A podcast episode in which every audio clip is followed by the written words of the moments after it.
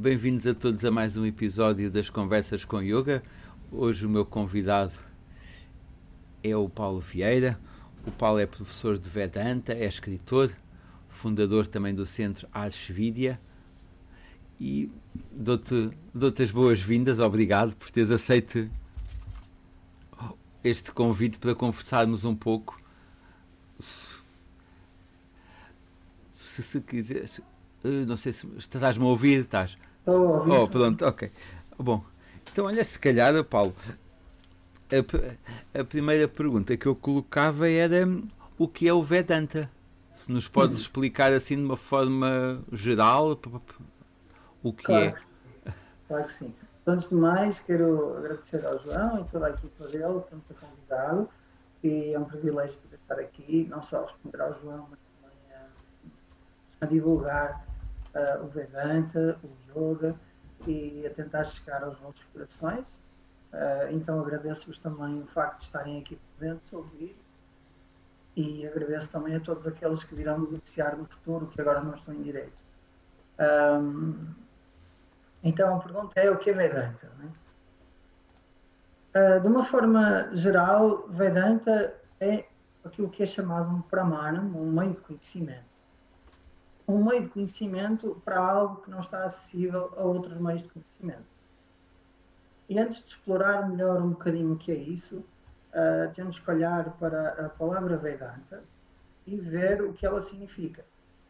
Então, a palavra Vedanta é uma palavra sânscrita que tem dois componentes. A primeira parte é Veda e a segunda parte é Antaha. Então, Vedanam Antaha Vedantaha. É assim que abrimos esta palavra sânscrita. Anta significa final, Vedanam significa dos Vedas. Então, os Vedas são o corpo de conhecimento mais antigo que a humanidade tem, no qual encontramos os fundamentos daquilo que é o yoga hoje em dia, uh, no qual encontramos vários rituais para prosperidade, para abundância e para atravessar situações difíceis na vida. E a última parte desse Veda, que é conseguida e entendida por aquele que percorreu um caminho de maturidade, um caminho de yoga, é chamada Vedanta, que são os Upanishads, ou diálogos sagrados, onde uh, precisamente o conhecimento da realidade absoluta, a realidade que transcende esta realidade empírica que nós vemos e que é a verdadeira realidade. Então, essa realidade, uh, chamada Brahma, ou Absoluto, é revelada nas Upanishads. As Upanishads são diálogos entre mestre e discípulos. Às vezes são vários discípulos, às vezes na mesma Upanishad temos vários mestres, há Upanishads grandes. E nesses diálogos uh, é revelada precisamente a realidade última de todas as coisas que transcendem o tempo, o espaço e tudo isto aquilo que nós vemos. Então, de uma forma geral, isto é Vedanta. E como é que como é que isso se relaciona com o yoga, com o yoga que nós praticamos ou com o yoga no geral? Hum. Então, essa é uma pergunta muito boa. E fico feliz que a, que a tenhas colocado. Então, repara, uh, o yoga que nós vemos hoje em dia, não é?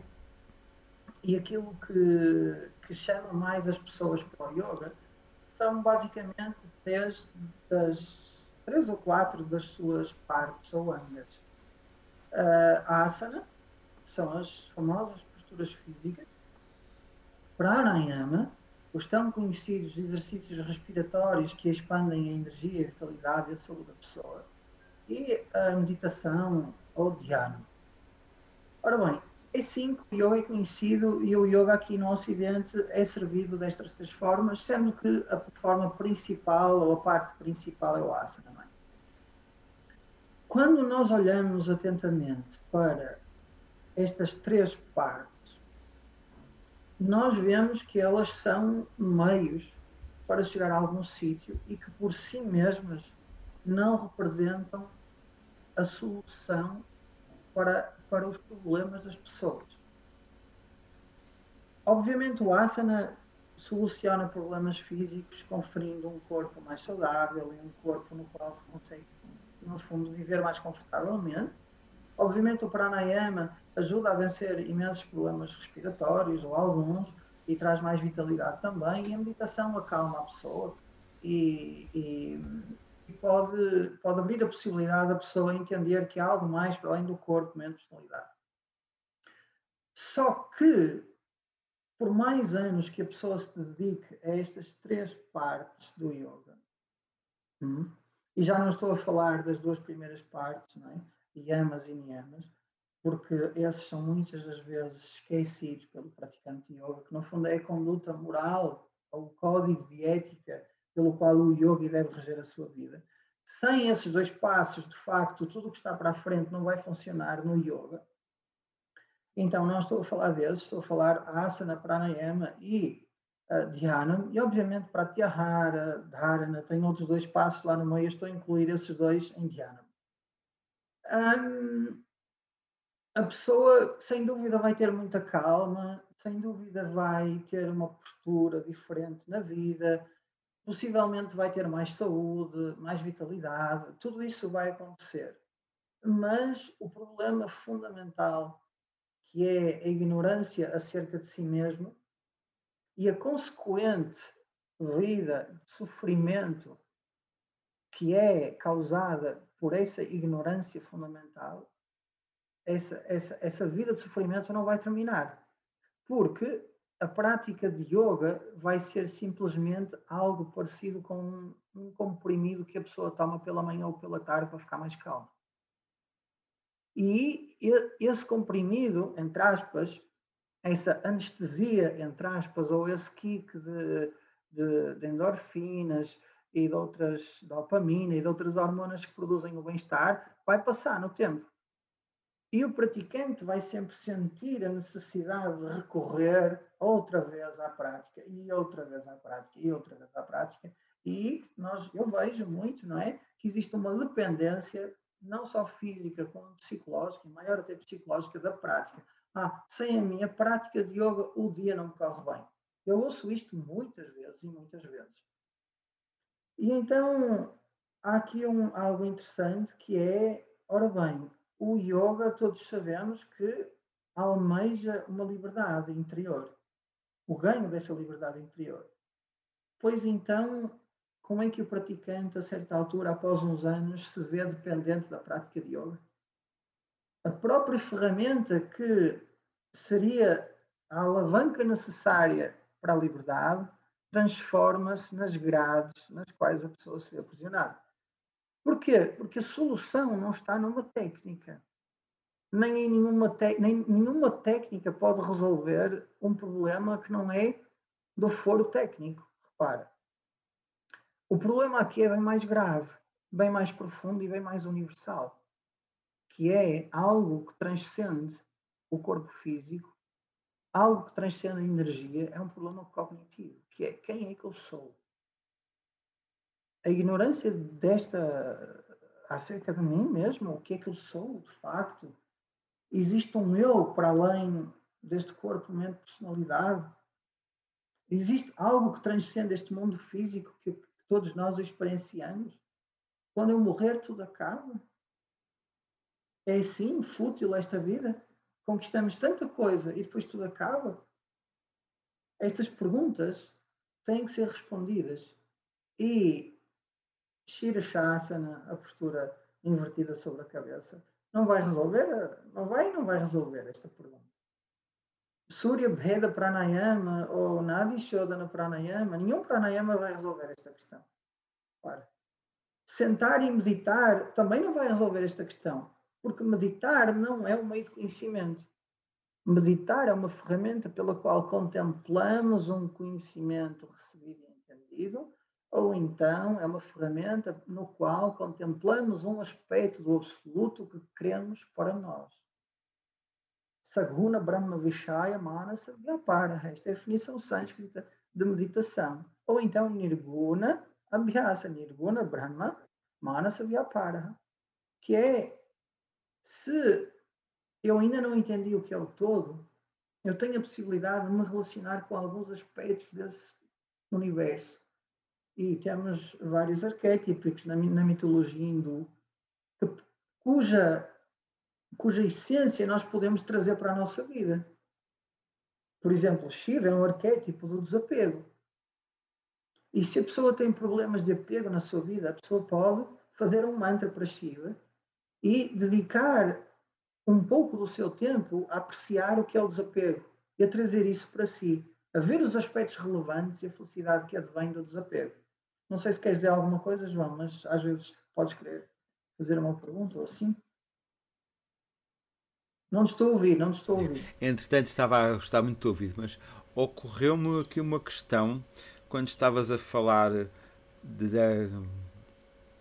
o que, eu, o, que, o, que eu, o que eu te queria perguntar era então eh, como é que o, o Vedanta tenta responder a essa pergunta do quem sou eu? Hum. Qual é esta, esta realidade, não é? Uhum. E, e, e, isto também é uma questão que eu, te, que, eu, que eu te queria colocar, que é qual é o benefício para os seres humanos do, do Vedanta? É responder a essa questão, a estas questões existenciais da existência estas questões existenciais da existência da nossa é vida, existenciais da nossa vida, não é? Da nossa vida, não é? Sim. Então repara, uh, alguns dos ouvintes e do, dos telespectadores já, já devem ter, os internautas já devem ter ouvido falar da Bhagavad Gita.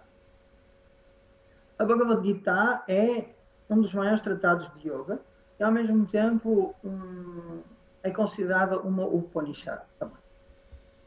E então, lá às tantas, no capítulo 3, Arjuna faz uma pergunta e Shri Krishna responde uh, de uma forma brilhante, que é Karma Yogena Yoginam, Jnana Yogena Sankyanam. Existem dois caminhos distintos na vida de um ser humano. O primeiro caminho é o caminho do Karma Yoga. O que é este caminho do Karma Yoga? Yoga aqui significa uma atitude. Karma significa uma vida de ação.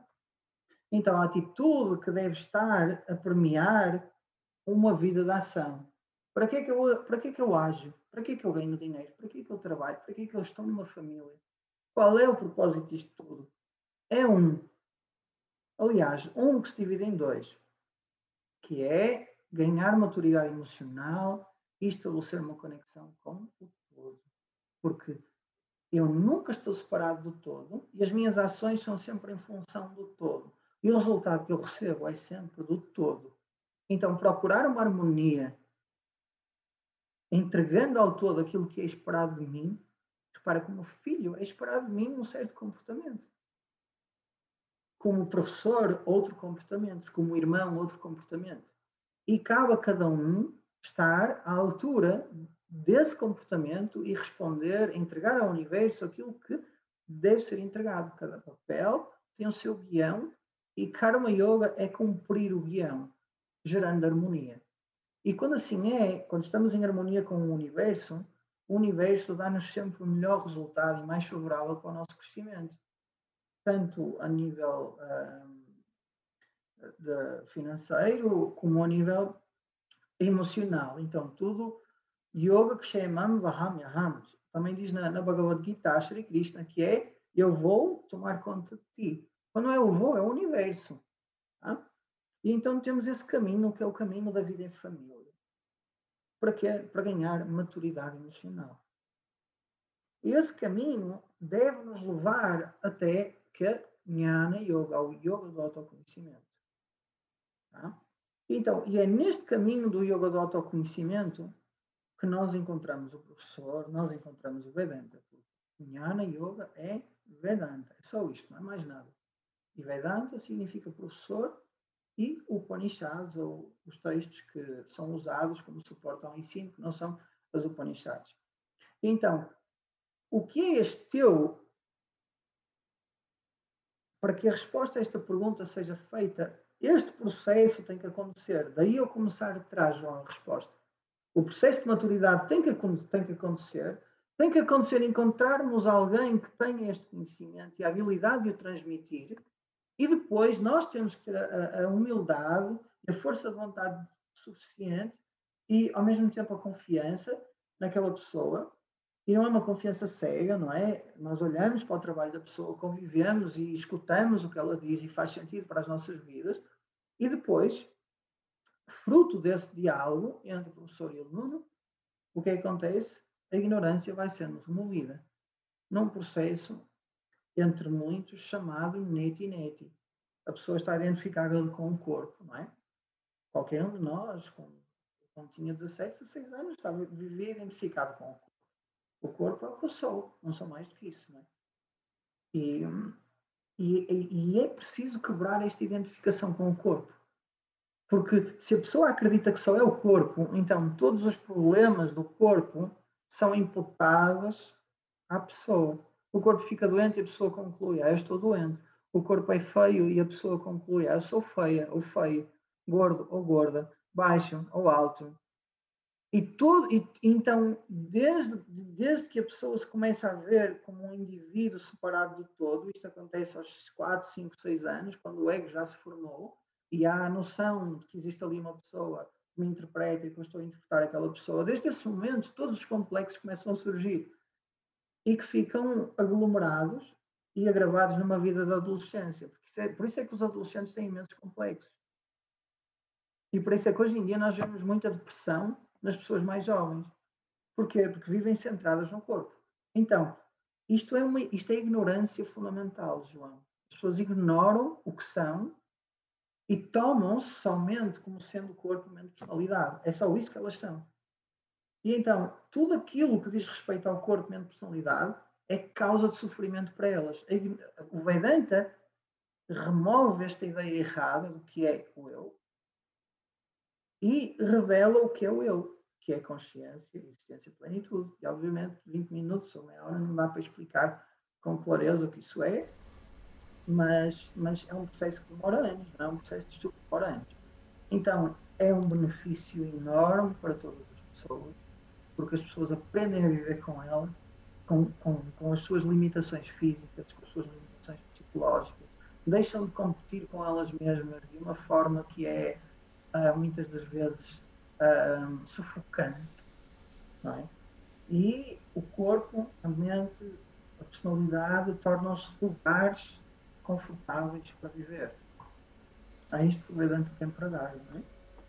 Não sei se respondeu, mas eu, eu acho que sim. E tu falaste uma questão que eu não sei se compreendi bem, ou se tu podes tentar elaborar sobre isso, porque às vezes é algo que eu sinto que até aparece nas redes sociais e tu abordaste um pouco isso, de certa forma, que é nós temos, digamos, uma missão, um Dharma que devemos cumprir, não é? Mas e existe um karma, o karma atual, o karma passado, mas nós também temos o livre-arbítrio, não é? Nós podemos decidir em algumas situações. E eu às vezes sinto, não sei se já está acontecendo, às vezes sinto, parece que assumimos muito que o que nos acontece eh, não é algo que nos aconteceu, mas depois nós não podemos fazer nada, não podemos agir diferente. Quase aquela expressão, é o meu karma, pronto, é uma fatalidade, ou porque às vezes, como tu falavas, o universo dá-nos, ou Deus dá-nos, às vezes nós não recebemos exatamente o que estávamos à espera. Pelo menos, se, se, se, pudesses dizer qualquer coisa sobre isto. Assim, então, então, para ser muito pragmático, aqui temos que ver, para começar a questão, começar pelo fim, sempre que eu faço uma ação, não é? Existem quatro tipos de resultados possíveis. O primeiro é, é muito raro. É a ação sair exatamente como eu quero. É muito raro. Acontece, mas é raro. O segundo é sair menos do que o que eu quero. Sai menos. Foi inferior, o resultado foi inferior ao que eu quis. Uh, ainda mais raro é se o resultado foi superior. Então eu fico, fico contente, não é? E depois existe a possibilidade do resultado ser totalmente diferente. É? Eu lembro há muitos anos, ouvi de um, já não sei, acho que foi de um professor, não é? Eu quero ir apanhar o autocarro. E é um exemplo dos quatro, dos quatro resultados possíveis. A pessoa quer ir apanhar o autocarro, não é? E, e, e, chega à paragem e nesse instante o autocarro aparece e a pessoa apanha o autocarro. Exatamente igual ao desejado. A pessoa chega, chega à paragem e fica uma hora à espera. E depois o autocarro não vem, muito inferior ao esperado. A pessoa chega à paragem e passa um amigo. Olha, queres boleia, eu levo-te a casa. Ui, muito melhor. Um resultado muito melhor. Ou então a pessoa vai para a paragem do autocarro e acorda no hospital. Porque alguns entre o lugar onde ela estava e a paragem do autocarro havia uma casca de banana. E aquela casca de banana deu origem a uma queda e a pessoa acordou no hospital com as perguntas espirituais mais profundas que um ser humano pode ter, que é onde é que eu estou, para onde é que eu vou, quem sou, não é? Então, repara, eu estou a brincar, mas são quatro resultados diferentes. Então, é lógico, por esta lógica, é muito, muito difícil a pessoa ter o resultado que a pessoa espera. Mas esse não é o objetivo de uma vida de Karma Yoga. O objetivo de uma vida de Karma Yoga é, independentemente do resultado que me calhe, eu saiba crescer com isso e possa aprender.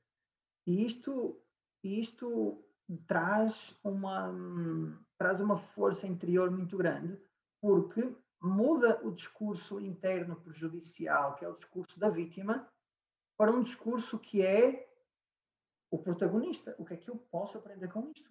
Que desafio é que eu tenho para vencer com isto? Então, que oportunidade é que me estão a dar para crescer?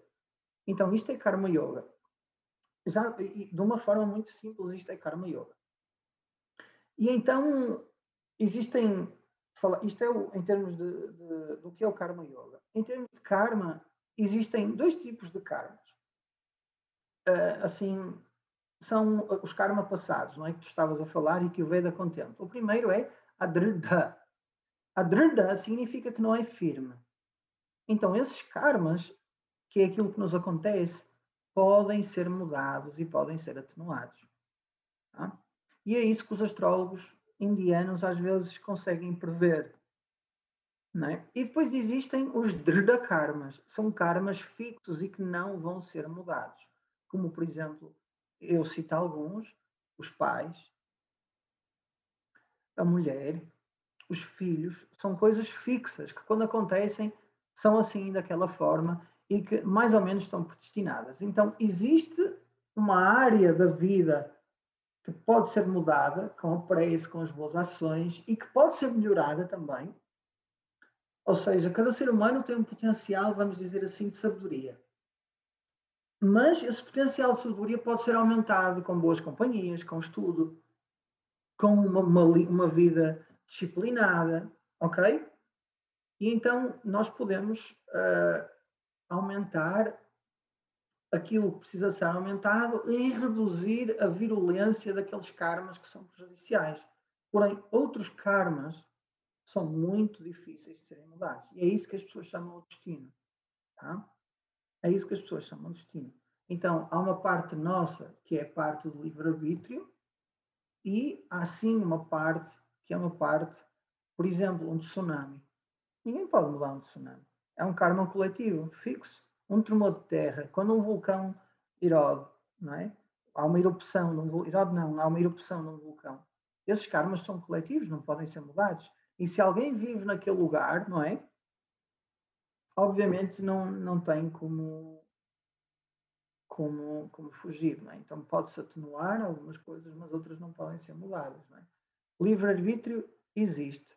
E também existe o resultado do nosso karma, e, no fundo, é uma luta entre os dois, muitas vezes. Continuando, continuando neste tema, que é o tema que me interessa, mas nós não deveremos, ou não podemos, não sei como dizer melhor, mas dizer isto é o meu karma, eu, eu não posso rescindir o meu livre-arbítrio e justificar isso como sendo um karma, não é? Eu... Não, são coisas diferentes. Isso são coisas diferentes. Para o yoga, aliás, porque o yoga? Toda a vida deve ser regida por um código de ética, já excluindo aqui uh, o sentido moral que muitas vezes nos chega através da religião, uma conduta religiosa ou códigos religiosos. A vida deve ser uma vida ética, isto é do senso comum. O senso comum diz-me que eu não devo violentar ninguém porque eu não gosto de ser violentado, não é? Isto é a primeira, a primeira regra do yoga, ahimsa, não violência, não é? E então, se nós partirmos deste princípio, ah, eu fui violento porque é o meu karma. Não, não é assim. Obviamente que é o teu karma, mas haveria hipótese de poderes ter sido menos violento? Haveria, vamos averiguar. Será que na próxima vez podes fazer um esforço para ser menos violento? Podemos traçar uma meta para que a tua violência seja cada vez menos expressada? Ok? Então é possível trabalhar, não é? As pessoas são responsáveis pelas suas ações, obviamente, e muitas das vezes, porque o peso emocional é grande, as pessoas fazem coisas das quais se arrependem e que na realidade foram, foram as emoções que, que, que interferiram, não é? Não, é? sei se era isso, mas. É de, sim, é, de, é disso, é dessa questão de às vezes nós. Eh, porque, do que eu noto, várias pessoas que falam, ah, isso é o karma, não posso fazer nada, ou escolhem não agir, mas nós temos sempre essa hipótese de agir. O, o resultado é que não controlamos. Exato. exato. Nós, nós devemos agir, repara, João, todos nós aqui, uh, especialmente no, no, Ocidente, temos uma, não temos a tradição de, da renúncia. É? E mesmo um renunciante que escolhe ser renunciante para ganhar o conhecimento, ele age. Só que as suas ações são, são uh, limitadas ou circunscritas às ações necessárias para o corpo sobreviver, como comer, lavar-se, uh, e curar-se quando o corpo está doente. E, obviamente, fazer as práticas uh, espirituais que o seu mestre uh, prescreveu para ele. Não é? Porque numa vida em sociedade como nós temos e numa vida em família, repara, isto é uma máxima que pode ajudar todas as pessoas. Se cada um de nós se preocupar mais com o dever e menos com os direitos, então os direitos dos outros ficam todos assegurados, porque aquilo que é um dever para mim é um direito de outra pessoa.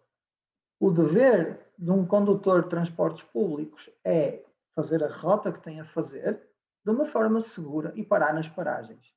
E as pessoas têm direito de ir nessa rota de forma segura e parar na paragem que, que pediram. É um direito. Então, se os médicos cumprirem o seu dever, os doentes veem os seus direitos assegurados. Se os doentes cumprirem os seus deveres, os médicos veem os seus direitos assegurados. Então, nós vivemos numa sociedade hoje em dia em que os direitos, claro que são importantes, estão talvez mais predominantes e o dever, o senso do dever, talvez esteja um pouco para trás. Talvez. Talvez seja possível resgatar aquilo que é o dever. É? e, e nisso a Índia, de facto, é, é uma escola muito grande. É?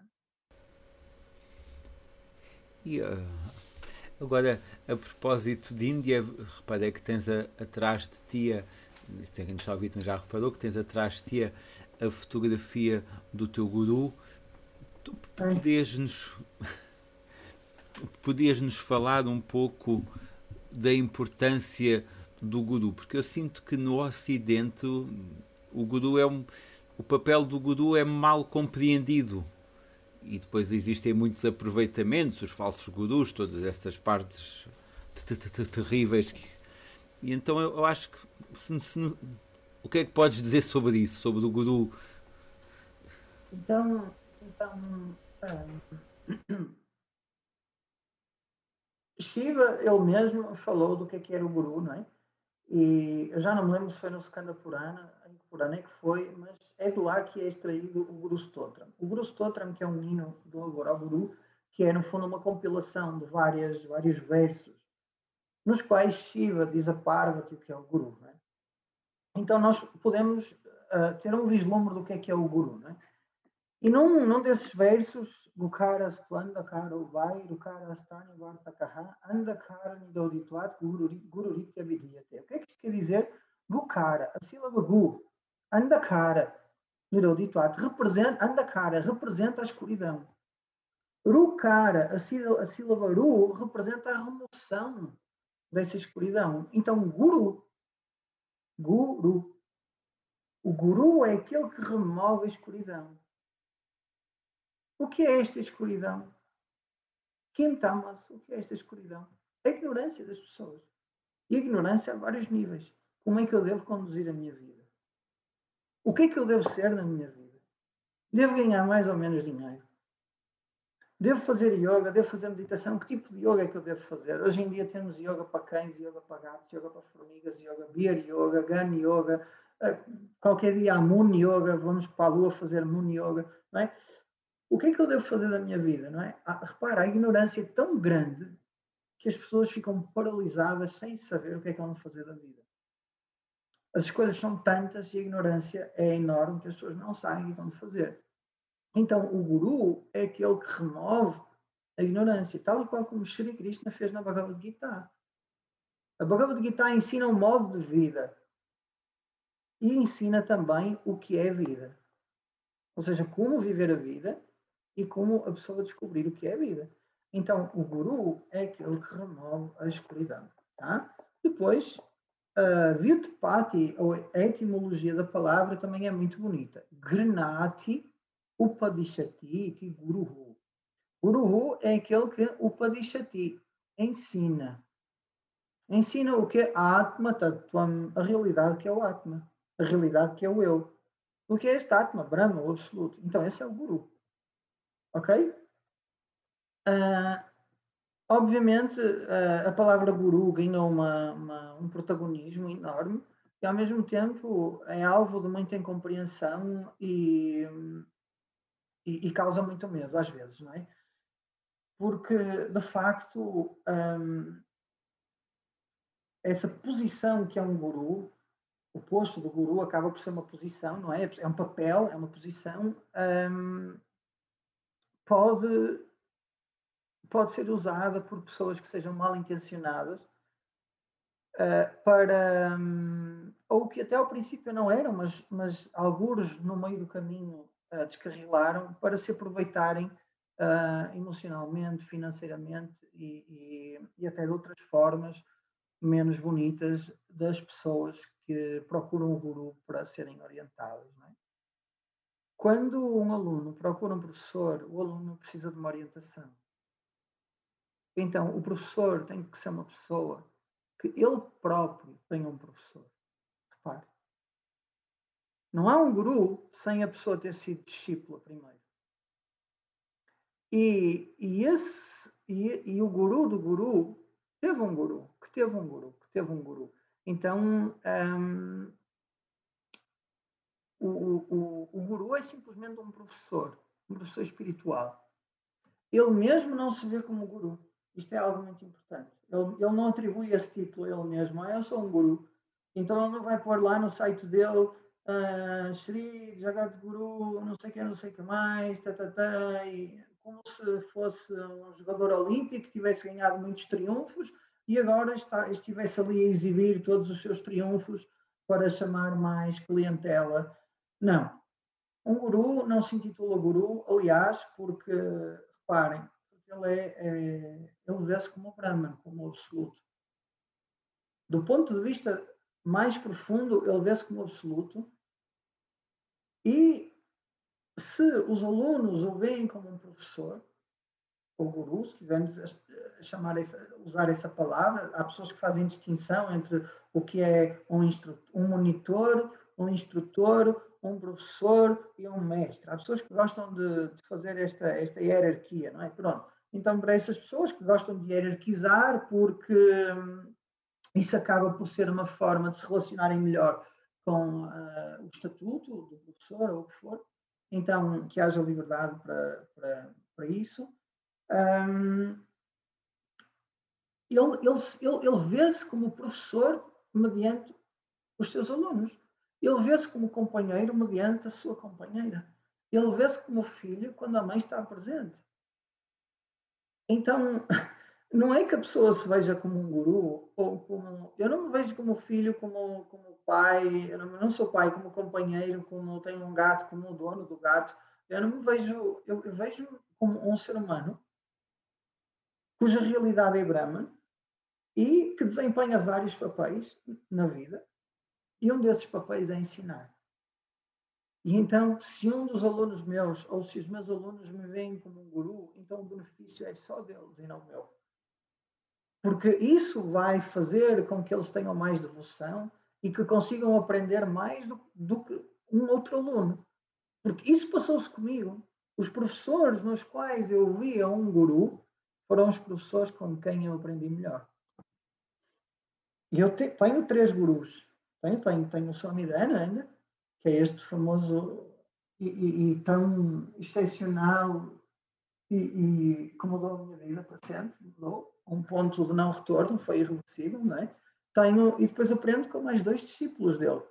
Um deles com quem eu vivi na Índia, três anos e meio, também vivi com este Swamiji, e depois outros com quem eu vou assistindo às aulas dele, gravadas já há mais de 14 anos. E que eu conheço também pessoalmente e com quem eu já estive, com quem eu já aprendi pessoalmente várias vezes. E então, obviamente que a minha devoção para com o professor faz com que aquele professor seja um guru. Ou seja, ele, todos eles já removeram muita ignorância em mim. Ao ponto de eu agora poder remover a ignorância nas outras pessoas. Fui claro, João? Ou às vezes vejo-te aí a trabalhar no computador e pergunto assim: será que ele está absorver o que eu estou a dizer? Ou... Não, sim, Paulo, eu estou. Estava entretanto aqui a, a, a seguir as perguntas que estavam a colocar as perguntas que nos estavam a colocar e a ouvir-te, mas, mas eu também sinto que quem nos está a ouvir também está a aprender contigo. Tinha, bom, agora tinha aqui uma pergunta, se calhar interrompo o meu raciocínio que é para colocar, que a Ana Sancho está a perguntar será que pode desenvolver um pouco, que tu podes, desenvolver um pouco o dilema da Arjuna no campo de batalha, que é tão atual nos nossos dias okay, de agirmos. Qual, qual é o nome dessa pessoa? Ana Sancho, Ana Sancho, que está a perguntar se pode desenvolver, que é tão atual nos nossos dias, dois pontos, de agirmos de acordo com as nossas responsabilidades no momento, fase da vida em que a pessoa está, ou largar isso e viver uma vida mais espiritual. Hum. Eu, eu, se calhar não queres que repita porque estava não, não, eu entendi, entendi tudo entendi perfeitamente tá? e depois é, ela acrescenta mais uma pergunta portanto se é tão atual estas duas para quem nos está a ouvir portanto agirmos de acordo com as nossas responsabilidades no momento fase da vida em que estamos o trabalho ou a família ou largar e isso e irmos viver uma vida mais espiritual e, e ela ainda pergunta se, se podemos se essas duas fases, não é? Esses dois momentos podem coexistir em simultâneo. Hum, então, obrigado, Ana, pela tua pergunta. É uma pergunta super válida. E reparem, é para todos, foi a pergunta da Arjuna. O dilema da Arjuna é o seguinte: há uma guerra que precisa de ser travada, é uma guerra pelo Dharma. Já não é mais uma guerra para ganhar a guerra, é sim uma guerra pela justiça. Sem essa guerra não vai haver justiça e os usurpadores do reino, que eram dirigidos por Duryodhana, que era um rei uh, tirano, um rei vilão, que não devia estar a governar e que tinha que ser tirado do trono a todo custo, sem essa guerra ele continuará no trono e a justiça, o Dharma, não vai acontecer. Porém, de um dos lados do exército estão familiares do guerreiro Arjuna, portanto estão do lado oposto, com os quais ele terá que combater. Bhima, que eram familiar, Drona, Karpacharya, Drona tinha sido seu mestre, Karpacharya também tinha sido seu mestre, e mais outras pessoas, muitos mais, primos e assim, que estavam do outro lado. O dilema da Arjuna é baseado no apego e na depressão que surge quando somos defrontados com o nosso apego. O apego é sempre por pessoas que nos são queridas e cujo mal, mesmo se imaginado, cujo mal, se lhes acontecer, mesmo que imaginado, nos causa imensa dor e depressão. Tá? E que vai fazer com que, com que a pessoa possa ter uma necessidade de controlo, enfim, pode. As formas desse, desse apego se expressarem são muitas. Em Arjuna, o que aconteceu foi ele ficou deprimido. Ele ficou deprimido e achou que não tinha que lutar, que o melhor seria renunciar ao seu dever de guerreiro e de proteger e, e, e de deitar aquele reino abaixo, porque o, o seu irmão Yudhishthira tinha que governar. Então este foi o grande dilema da Arjuna, que é eu sei que eu vou, eu sou um guerreiro forte, eu sei que se eu lutar contra estas pessoas, muita gente aqui irá morrer inocente. E como é que eu vou viver depois de ter matado todas estas, todas estas pessoas, alguns dos quais, como Drona, como Crepá são muito, são, são muito queridas, são pessoas com as quais eu cresci. Portanto, a Arjuna cresceu com Bima, Bhishma, a Arjuna cresceu com Drona, com Crepá. Como é que, como é que como é que se pode lutar com uma pessoa assim? Ainda para mais os gurus que são dignos de reverência, não é? Este é o dilema. E então é quase como um juiz que vê o seu filho entrar por um crime de homicídio, que foi comprovado e que há testemunhas oculares. O que é que esse juiz deverá fazer?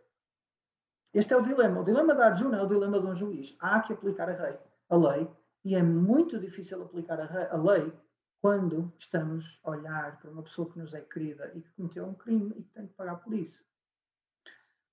E, obviamente, este é o ponto de partida para todas as situações que nós consideramos serem um dilema na nossa vida. Devo fugir ou devo fazer o meu dever? Será que é preciso fugir do meu dever para ter uma vida espiritual? Esta é a pergunta da Arjuna. Será que eu devo ser um renunciante e ir atrás do conhecimento que Sri Krishna tanto propõe na Bhagavad Gita ou não? E a resposta que Sri Krishna deu muitas vezes é não. Reparem, educar o filho é o maior crescimento que uma mãe pode ter.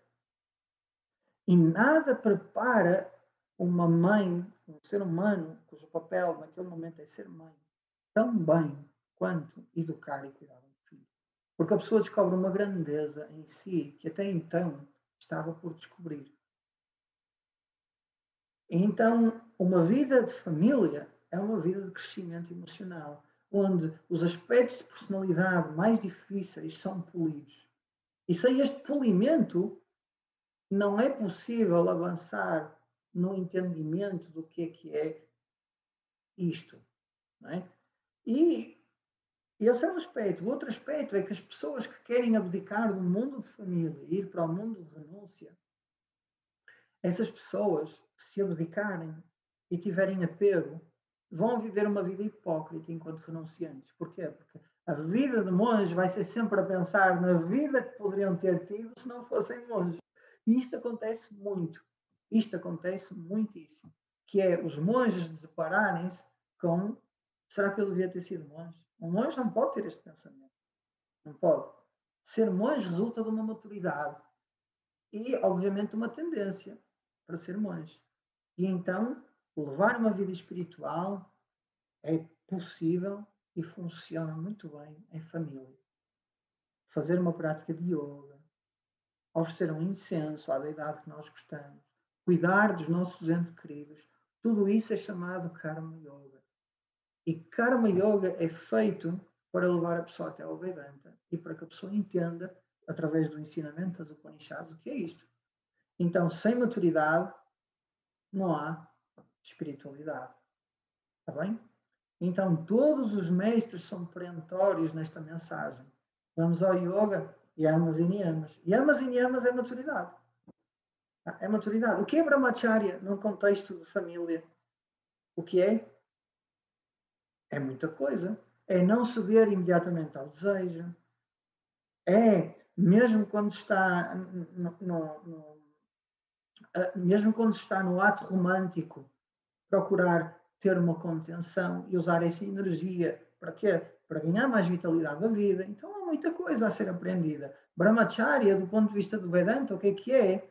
Brahma Veda Acharati Iti Brahmacharya, que é levar uma vida de estudo. E levar uma vida de estudo é perfeitamente compatível com a vida em família. Agora, na proporção exata. Em vez de ser 5, 6 horas por dia, é só uma hora por dia ou duas. Tá? Então, esta é a grande mais-valia que os mestres que nós temos aqui no Ocidente nos trazem, é que é possível conciliar uma vida espiritual com uma vida familiar. Eu vou mesmo mais longe, que é não existe vida espiritual sem uma vida familiar. Tá? Obrigado, Paulo. Um, isso agora era uma ideia que eu tinha, isto, se calhar. Isto, isto para não interpretarem, isto para as pessoas que vivem em família. Porque para um monge, obviamente, não, não há vida familiar. Mas para nós que vivemos em família, não existe vida espiritual sem primeiro nós estarmos, nós estarmos de mãos dadas com a nossa vida familiar. Desculpa, João, faltava Não, não, não, mas agora também, também me estava aqui a ocorrer uma questão que, eu, que me ocorreu foi, mas isto, digamos, é, necess, nós, é necessário ser monge para atingir, digamos, uma, uma realização? É, é digamos, se isto é como com uma evolução, primeiro a vida espiritual, depois ser monge, ou nós podemos ser, digamos, realizados, ser espirituais, tendo uma vida familiar. É isso que eu estou a dizer, é isso que eu estou a dizer. Eu tenho, tenho bastantes alunos uh, e alunas que são mães, são mulheres casadas, trabalham e têm insights espirituais profundos.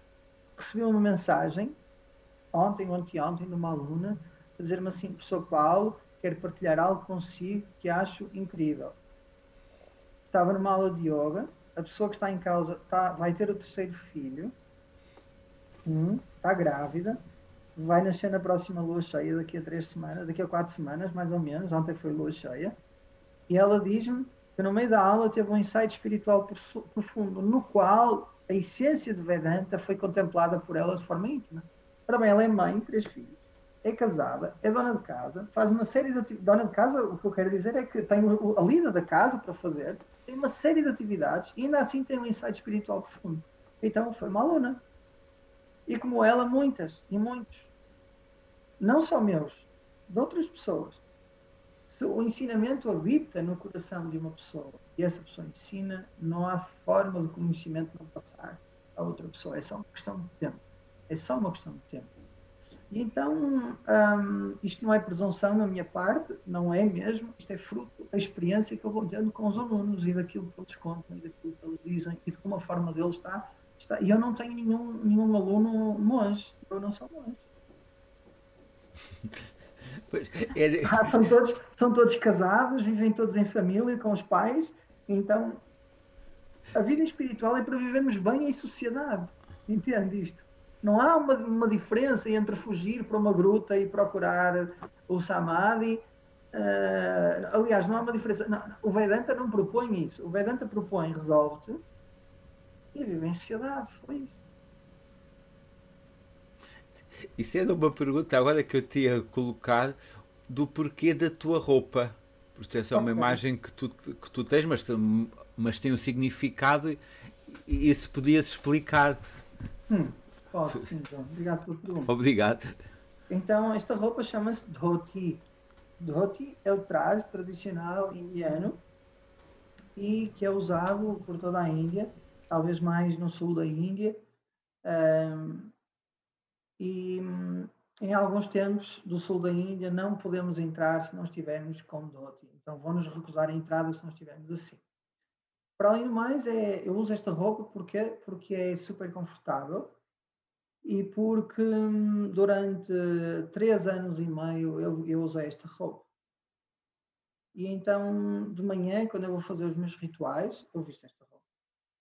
Quando eu vou ensinar Vedanta e dou as minhas aulas, eu visto esta roupa. Sempre que eu me proponho a vestir o papel de professor, eu uso esta roupa, porque esta roupa é um símbolo, é um símbolo para mim, é um símbolo para os alunos que vêm.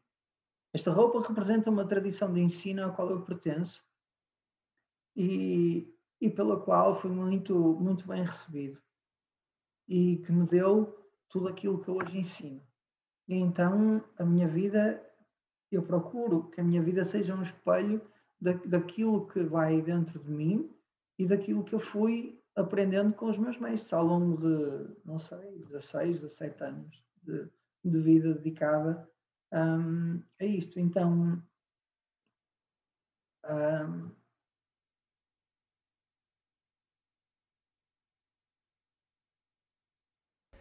é como se eu trouxesse a Índia para Portugal quando eu viste esta roupa. Sentes uma conexão, sim, traz-te aí uma conexão, se calhar uma.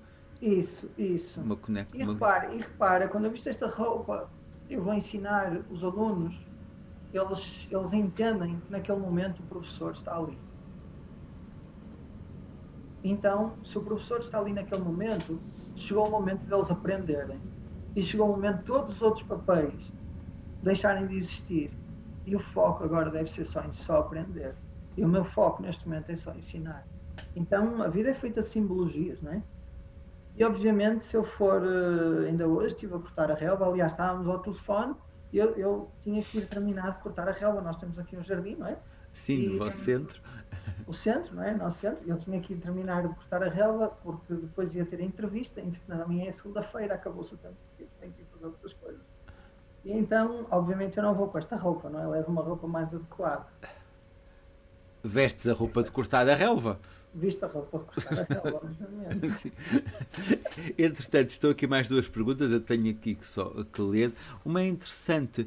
Então, eh, se uma pessoa não quiser ter filhos, uma mulher que não queira ter filhos, não deseja ser mãe, não está nos seus planos, significa que está longe do caminho da espiritualidade, que não pode atingir o desenvolvimento da espiritualidade? Não. Não. Não. Eu provavelmente não me exprimi muito bem, então temos que entender uma coisa.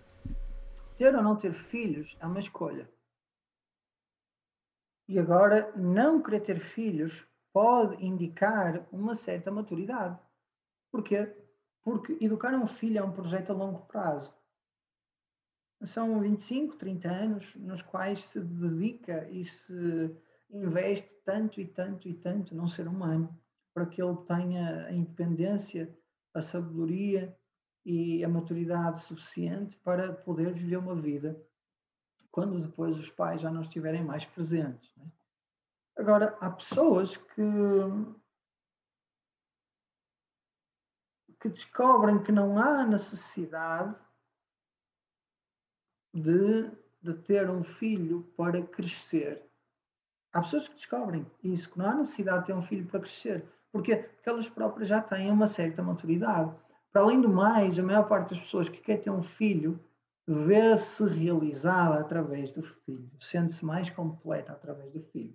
Então há pessoas que não buscam essa completude através dos filhos, através de ter filhos, não é? Uma mulher sente-se mais mulher quando é mãe porque faz parte, ou a sociedade, um, a sociedade condiciona a mulher, de certa forma, a pensar que a mulher só é uma mulher completa quando tiver filhos, quando for mãe.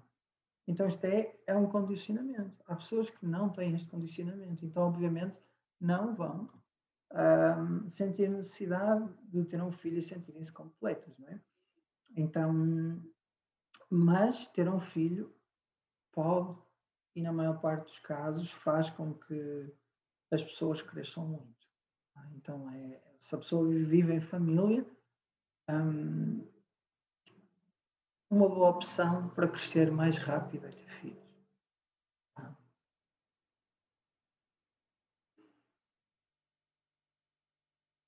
estávamos a falar também da mulher da mãe, estava aqui uma pergunta do Sérgio, uma pergunta, uhum. um comentário, que o que eu acho difícil é, coordenar, é coordenar os, os ensinamentos da forma como são transmitidos pelos Vedas na atualidade, especialmente no Ocidente.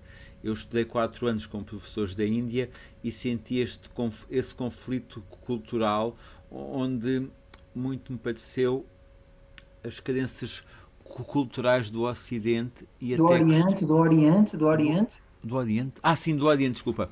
E até questões que me chocaram, como as castas e o papel de, da mulher, isto na Índia, portanto, e, e por isso não aprofundei mais o curso, não é? Uhum. Então, exato. Então, então aqui, aqui nós temos que ver duas coisas há algo muito distinto, que é a realidade sociocultural da Índia e a realidade sociocultural aqui do Ocidente. Na Índia, ainda hoje, o homem um, pouco faz em casa, então há muita sobrecarga no que diz respeito às tarefas domésticas para a mulher. Isso agora está a mudar, não é? Aqui no Ocidente, eu penso que era um pouco assim, mas hoje os homens já contribuem uh, de forma uh, igual de forma igualitária. É? Então, obviamente, uh, talvez a Índia seja um país, desse ponto de vista, mais exigente para as mulheres e até na Índia há muita pressão para as mulheres serem mães, não é? Quando se casam, a família toda faz logo imensa pressão ao casal para o casal ter filhos. É? Então isso é, é, um problema, é um problema não, é uma questão da Índia, não é? Agora, o conflito cultural vai existir sempre. E eu vivi na Índia durante quase quatro anos e senti essa dificuldade, que é os costumes são diferentes, as pessoas veem-nos de forma diferente, uh, mas eu acho que isso enriquece muito a nossa forma, a nossa forma de ser, porque quando nós um, ah, convivemos com culturas diferentes, os nossos horizontes expandem-se e nós podemos ter a oportunidade de compreender as coisas de uma forma mais ampla. Então é, acho isso acho isso algo benéfico, ou seja, que haja diferenças culturais. Cabe ao professor fazer a ponte para os alunos que têm à sua frente. E então, uh, obviamente, o ensino do Vedanta em português tem que ser feito para um público português. Porque as pessoas vivem uma vida em Portugal. Um professor de Vedanta que ensina em japonês terá que ensinar para, para, para os alunos que viveram ou que nasceram numa cultura que é a cultura japonesa. E então temos que respeitar o Dharma de cada cultura. E por isso é que é importante, às vezes, termos pessoas, que é o meu caso, e o caso de outras tantas, que fazem a ponte entre a Índia e Portugal e que conseguem, de facto, uh, conseguem de facto, eu não vou diz, dizer diluir, mas conseguem apresentar o ensinamento de uma forma na qual o choque cultural esteja diluído.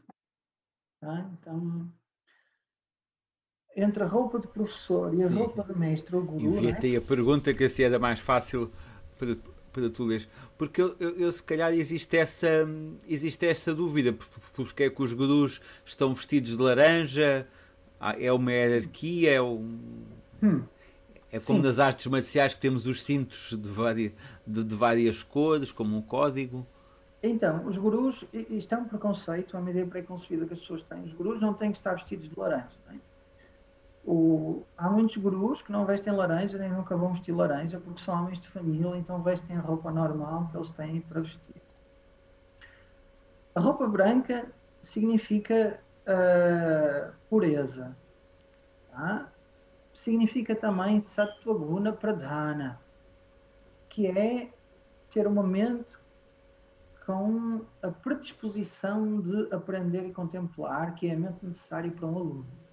Daí essa ser a roupa que é usada tipicamente pelos brahmacharis, aqueles que uh, estão no processo de aprender os Vedas. Então nós vemos as criancinhas na Índia, muitas delas com roupa branca, precisamente por isso. Depois nós vemos também os, os sacerdotes no, nos templos e vemos também os pandits. Pandits são os brahmanas, que são pessoas que estudaram os Vedas, ou que sabem bastante sobre, sobre Vedanta e Veda, mas que levam uma vida de família, usarem esta roupa de roupa, porque é um símbolo de pureza, é um símbolo de Sattva Pradana. Depois existe uma fase onde as pessoas podem experimentar algumas das características de uma vida de renúncia. Chama-se isso sannyasa. Então eles vestem uma roupa mais, mais amarela, um amarelo torrado, e geralmente levam uma. É-lhes adicionado o título de Chaitanya. Então é mais um bocadinho que Brahmacharya, e eles estão quase comprometidos para o sannyasa, para a vida de renúncia. E depois fazem um, um ritual chamado, que, que se intitula um, Sannyasa Diksha, onde eles decidem de uma vez por todas levar uma vida de renúncia, então vestem estas roupas laranjas, o bote laranja, pode ser mais avermelhado, pode ser mais mais alaranjado, ele vai ficando desbatido com as lavagens, não é? E depois eles às vezes tingem-nos de novo, mas, mas isso significa, quando encontramos alguém que tem, tem roupa laranja, se realmente foi iniciado pelo seu guru e se realmente é um verdadeiro sannyasi, ele fez um ritual do qual já não há retorno. Tá? Quando se é renunciante, dentro desta tradição védica, é-se renunciante até abandonar o corpo. Bem? Obrigado. E como é que tu, eu sei que tu, coisa que achei curiosa é que tu tens um canal de YouTube. Portanto, quando estás a, part... estás a, estás a usar a tec... usas a tecnologia como nós estamos aqui a usar, não? Uhum. Sim. Não, não vês isso inconciliável? E eu porque aquela imagem que se tem, eu estava a pensar nisso quando estávamos a falar. Eu, quando comecei no yoga, gostava muito dos livros do Shivananda, do Swami Shivananda, e, e a pessoa lê aquilo é renúncia, renúncia, renúncia, ascese, renúncia, renúncia, de, deixa o mundo, o mundo é ilusão, renuncia, renuncia, e pronto. E agora, com as novas tecnologias, estamos a falar de Vedanta e temos os teus vídeos no YouTube, muito úteis a ajudar todas as pessoas. Como é que é ter um canal do YouTube? Sim, mudando então, então, há várias razões porque, pelas quais eu, eu decidi uh, entrar nas redes sociais, entre as quais o canal do YouTube, não é? Uma delas foi porque uh, é uma forma das pessoas saberem que eu estou a ensinar e quanto mais pessoas saberem que eu estou a ensinar, mais pessoas podem sair beneficiadas do ensinamento. Então, esse, essa foi a minha principal motivação. Um, o canal do YouTube é uma for foi uma forma de eu, no início, um, fazer, fazer o upload de pequenos trechos de, de passagens interessantes que eu via que, que, que, tinham acontecido nas aulas e que eu achava que era bom para os alunos reverem e também que eu pensei que seria uh, que seriam boas para o público em geral, essas passagens, para elas verem mais um bocadinho do que é que é o Vedanta ensinado de forma tradicional. Então foi assim que tudo surgiu. Depois uh, os alunos iam pedindo, a pessoa fala sobre isto, fala sobre aquilo, e então eu sou um pouco assim, eu estou no meu canto, puxam por mim, eu vou fazer coisas. Foi assim que eu comecei a ensinar. Eu estava em retiro quando eu vim da Índia, e eu comecei a ensinar porque me pediram para ensinar. Tá? Então foi assim, eu esperei. eu acho que tens aqui outra pergunta ou não? Não, não era uma pergunta, estava só a enviar porque foi, foi o Sérgio que tinha feito a, a, pergunta, a questão do como é difícil coordenar os ensinamentos e ele tinha feito mais este comentário agora no Facebook e eu, e eu partilhei contigo. Um, pois, pois, lá está, é isso, é, é. isso. Porque repara, uma das coisas que o meu mestre tinha, que é o Bujaswami Dayananda, ele viajou imenso. Ele viajou imenso pelo Ocidente. E então a capacidade dele de, de insight das várias culturas é grande. Então, não é? Viajar, uh, uh, viajar torna-nos pessoas mais empáticas. Pode tornar-nos pessoas mais empáticas porque nós temos acesso a outras culturas, não é? Então, eu tive a sorte de aprender com, com um grande mestre, não é? que viajou imenso, viajou para os Estados Unidos, viajou para a Europa, veio cá a Portugal, esteve em Espanha, esteve noutros países, não é? e então, apesar de ensinar de forma tradicional, tinha a mente muito aberta. E, e, a, e a propósito de, de, de viagens, está na tua biografia, que os, os tempos que estudaste na Índia com os mestres, mas uhum como é que foi voltar da Índia para Portugal? Porque eu imagino, eu vou. Nós vamos um mês à Índia e é um mundo diferente, quando voltamos é um choque. Pensar em três anos e meio, voltar. Como é que, não, como é que foi essa experiência? Então, nós, nós, eu, nós voltamos uh, passado dois anos. Eu, quando eu digo vou voltamos, foi, eu, eu na altura era casado, então voltei com a minha, com a minha mulher, ela também fez o curso, também, também está a dar aulas no Algarve, ela chama-se Cátia Parreira, mas agora já não estamos juntos. E, e, então nós voltamos duas vezes de férias, cerca de 15 dias ou 3 semanas, já não me lembro. Então não é que a volta tenha sido após 3 anos e meio, não. Mas mesmo quando nós voltamos, mesmo quando eu estive cá, eu não estive com ninguém, estivemos sempre em família.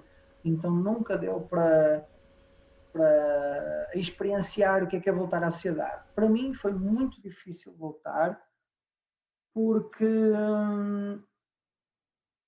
porque porque vivi três anos e meio num, num, num ashram, não é? num gurukulam. Acordávamos de manhã, íamos ao templo, eu fazia serviço no templo, depois disso tínhamos a meditação às sete, ou seja, eu acordava todos os dias às cinco da manhã, quatro e meia, antes de ir ao templo fazer a minha prática de meditação ou de yoga, depois da meditação tínhamos pequeno almoço, logo a seguir ao pequeno almoço às nove tínhamos uma aula, depois ao meio da manhã outra aula de sânscrito, depois o almoço, então isto, é, vivíamos como se fosse num mosteiro, com horários certos, e só folgávamos basicamente meio-dia por semana, que era domingo das 11 da manhã até à noite. Portanto, era meio-dia mais ou menos. Às 11 da manhã era meio-dia. O resto era o tempo todo em aulas, a meditar, a estudar e tudo mais. E nos, nas várias atividades do astro. E quando voltas, voltas e pensas assim: onde é que estão os meus amigos? Será que eu quero mesmo voltar a conviver com eles? Onde é que estão os meus alunos? Eu dei aulas, dava aulas de yoga e era acupuntor. O que é que eu vou fazer da minha vida agora? Meu Deus, diga às pessoas que já cheguei, não digo. Mas não, então há, o que é, é, qual é o meu próximo passo a seguir? É? Há, há, há, toda essa questão e no meu caso eu simplesmente precisei de digerir três anos e meio da minha vida porque não tive tempo de digerir três anos e meio da minha vida precisei de tempo para meditar, tempo para pensar um, como é que eu ia pôr tanta sabedoria de forma estruturada para poder ensinar aos meus alunos, não é? Nós aprendemos muitos textos, muito sânscrito, muitos mantras, os rituais, toda uma cultura, e eu pensei assim, eu agora tenho que me centrar nesta, neste lugar que é Portugal e ver que passo é que eu vou dar a seguir, porque não vale a pena dar um passo sem saber para onde ir, não é? E eu pensei, ok, chegou agora o tempo de eu fazer o meu retiro aqui em Portugal. E fiquei seis meses, uh, mais ou menos, em retiro, em casa. Não tinha casa, fiquei em casa da minha mãe e vivi uma vida de ashram, onde eu me levantava exatamente, eram quase os mesmos horários. Fazia quase tudo igual, meditava, estudava, até que me pediram para ensinar. E eu fui ensinar.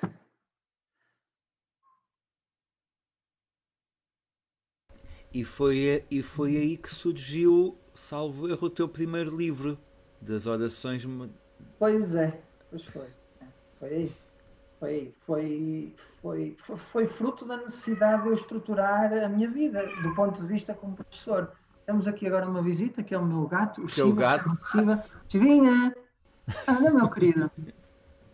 Chivinha! E. Um... Tens o livro daí à mão que possas mostrar. Já agora, tens o livro daí que possas mostrar. Eu acho que ele vai ficar virado ao contrário, não é? Uh, não, não, não. Espera aí, deixa-me pôr aqui o ecrã. Isso, então é este livro. Chama-se Preces Matinais Antigas da Índia. E é o meu primeiro livro. Foi escrito em 2018, penso, 2018. Um, comecei a escrever, penso que em fevereiro, e é um conjunto de preces para se fazer de manhã. Um, e é também um livro de Vedanta, onde o conhecimento do Vedanta é aqui passado. E é um dos livros que eu ensino, porque tem aqui mantras que eu ensino aos meus alunos, àqueles que estão a aprender canto e Vedanta comigo. Então, este foi o meu primeiro livro. É. Voltando um pouco atrás, e a propósito de Vedanta, estava aqui mais uma questão. Se na, se na aprendizagem do Vedanta torna-se necessário aprender o sânscrito para interpretar as escrituras? Então, para aprender Vedanta, não é necessário estudar sânscrito, mas estudar sânscrito acelera e torna a aprendizagem de Vedanta muito mais fácil. Tá? Para ensinar Vedanta é preciso saber sânscrito. Isto dizem todos os mestres porque para ensinar Vedanta a sério, de forma consistente e de uma forma que seja coerente com a tradição do ensino, é necessário estudar o Bhashya. O Bhashya é a extensa obra de Adi Shankaracharya, que é um dos grandes mestres da tradição védica, que comentou um, a Bhagavad Gita, as dez principais Upanishads, Isha, Kena, Kata, Prashna, Mundaka, Mandukya, Taitiriya, Chandogya, um, Brihadarnika Upanishad, são dez, e os Brahma Sutras. Isto é chamado Prasthana Trayam. Tá? Então, existe um comentário, que é um comentário a, estas, a estes três grupos de textos, a Bhagavad Gita, as dez Upanishads e os Brahma Sutras, e esse comentário é em sânscrito. Então, é dito que o estudo mínimo do aluno de Vedanta deve ser este para a pessoa poder ensinar. Porque no Bhashya, no comentário deste grande sábio que é o Adi Shankaracharya, que está, está escondido, está selado, encerrado, encriptado, a forma como se deve ensinar Vedanta. Ou seja, o estudo das Upanishads só por si mesma, ler a tradução das Upanishads, traz mais confusão do que claridade. Porque as Upanishads têm, têm mantras cujo significado é contraditório. Asino duram vrajati shayano yati sarvataha. Então, eu, uh, o Atma está deitado e vai para todo lado. Mas como é que está deitado vai para todo lado? Se está parado, não vai, fica parado. E então, são longas e longas uh, aulas de, de clarificação, de remoção de dúvidas, para, para entender a linguagem cifrada e codificada dos Upanishads. E o segredo para isso é o Bhashya. E depois, quando se estuda o Bhashya, há uma segunda profundidade no estudo que é chamado Ika, que é uma luz, um comentário do próprio comentário. Então estamos a falar ao João, de grandes sábios. E tudo isto é em sânscrito. Então a porta de entrada para esta magia que é o Brahman, de verdade, é o sânscrito. Agora, para, para ter a visão, não é preciso estudar sânscrito. Basta ter um professor que tenha a visão. É aprender com ele. Era um pouco uma questão aqui que eu te queria pôr, e se calhar vem, vem, vem no seguimento, que é alguém que quer começar a estudar o, o, Vedanta, uhum. o Vedanta, como é que faz? Ou por onde é que começa? Vai à internet, põe no Google? Uhum. Então, um então, conselho para quem quer então, começar, não é? então, nos dias de hoje, aqui no Ocidente, uh, todos os professores, ou a maior parte dos professores, têm o seu website, têm a sua, a sua, a sua página no Facebook e de Instagram, e onde o aluno, o potencial aluno, não é, pode ter um primeiro contacto com a pessoa que é o professor. Então, antes de mais, uma das coisas fundamentais é aquilo que o professor diz tem que fazer sentido para a pessoa. Tem que fazer sentido. Ou seja, eu não posso estar a ouvir uma pessoa que é contraditória e depois ir aprender com ele, com essa pessoa, seja ele ou ela, não é? Não. O que a pessoa, o que a pessoa diz tem que fazer sentido. Depois, há que conhecer a pessoa pessoalmente, informar-se acerca da vida da pessoa e ver se aquilo que a pessoa diz e a vida que a pessoa leva se tem uma conformidade. E então esse é um passo que nos leva a, vamos dizer assim, a, peneirar os, os falsos gurus. Nós temos de ter uma peneira, que é as pessoas que dizem que são mestres, mas não são. E que podem, e, e, e tu sabes muito bem, João, não escusamos tocar nesse tópico, que esse é um problema que, que existe, não é? e que precisa de ser uh, precisa de ser endereçado de uma forma de uma forma consciente ok mas então é isso é ver onde é que essa pessoa está falar com essa pessoa e fazer um teste o que é, este teste é eu vou aprender com esta pessoa durante um mês ou dois e vou dar o benefício da dúvida a esta pessoa e vou ver se 10 aulas, 8 aulas fazem sentido para mim. Então, há que ir ter com o professor, há que procurar o professor, há que se inscrever num dos cursos e há que ver se realmente faz sentido. É a única forma, não há outra forma, João. É, estava, aqui uma, estava aqui uma questão, se calhar no seguimento, que tu já, já falaste um pouco sobre isso, mas era hum. como é que se escolhe este caminho da espiritualidade, porque cada escola não todas, há escolas sérias, mas há muitas escolas que dizem que devem seguir aquele mestre, geralmente o, o mestre dessa escola e que muitas vezes estão simplesmente a pedir dinheiro e mais dinheiro e parece que muitas vezes o caminho da espiritualidade a questão financeira está muito presente e nem sempre se calhar da melhor forma, não é? Sim. Ah, então é uma boa pergunta. Um, eu posso falar por mim e então eu penso que, que, que me tenho que restringir a isso e depois posso eventualmente fazer algum comentário ao que se passa por aí, de uma forma muito inócua. Então, eu tenho sempre, para todos, para, para os alunos que precisarem, um regime de bolsas. Tá? Neste momento, há alunos a estudar comigo que estão a estudar gratuitamente. Posso garantir, garantir isso. Estão a estudar gratuitamente. Há outros que estão a estudar com uma bolsa de estudo que, na qual eu participo com 50% do valor, ou seja, estão a ter um desconto de 50% na propina. Então, nunca ninguém ficou sem estudar comigo por questões financeiras e eu te garanto que não vai ficar nunca ninguém deixar de estudar por mim por causa de condições financeiras. Depois, o preço de cada um é, é isso depende da pessoa, não é? O preço que quer cobrar. Na Índia, nós, o, o, as aulas de Vedanta funcionam através de Dakshina. Dakshina não é um donativo como as pessoas pensam. Dakshina é o pagamento pode ser ou não pré-estipulado dos honorários, seja de um ritual, seja do que for. Chama-se isso Dakshina. Só que as pessoas na Índia valorizam muito mais e então, quando elas fazem um donativo, elas são mais conscientes do donativo. Cá em Portugal, o donativo não funciona. Então, os professores têm mesmo que pôr um valor. É? Eu vou-te contar uma história caricata, num workshop que eu dei há muito tempo, eh, era por donativo, e no final eu recebi como donativo um feijão. E a mensagem que vinha com o feijão era que se eu plantasse aquele feijão, que eu podia ter muitos feijões e com esses muitos feijões fazer muitos mais feijões, então não ia passar fome. Pronto, é escusado comentar, não é? Não é, não é, é escusado comentar. Mas então, uh, às vezes, às vezes o, o, donativo não funciona, não é?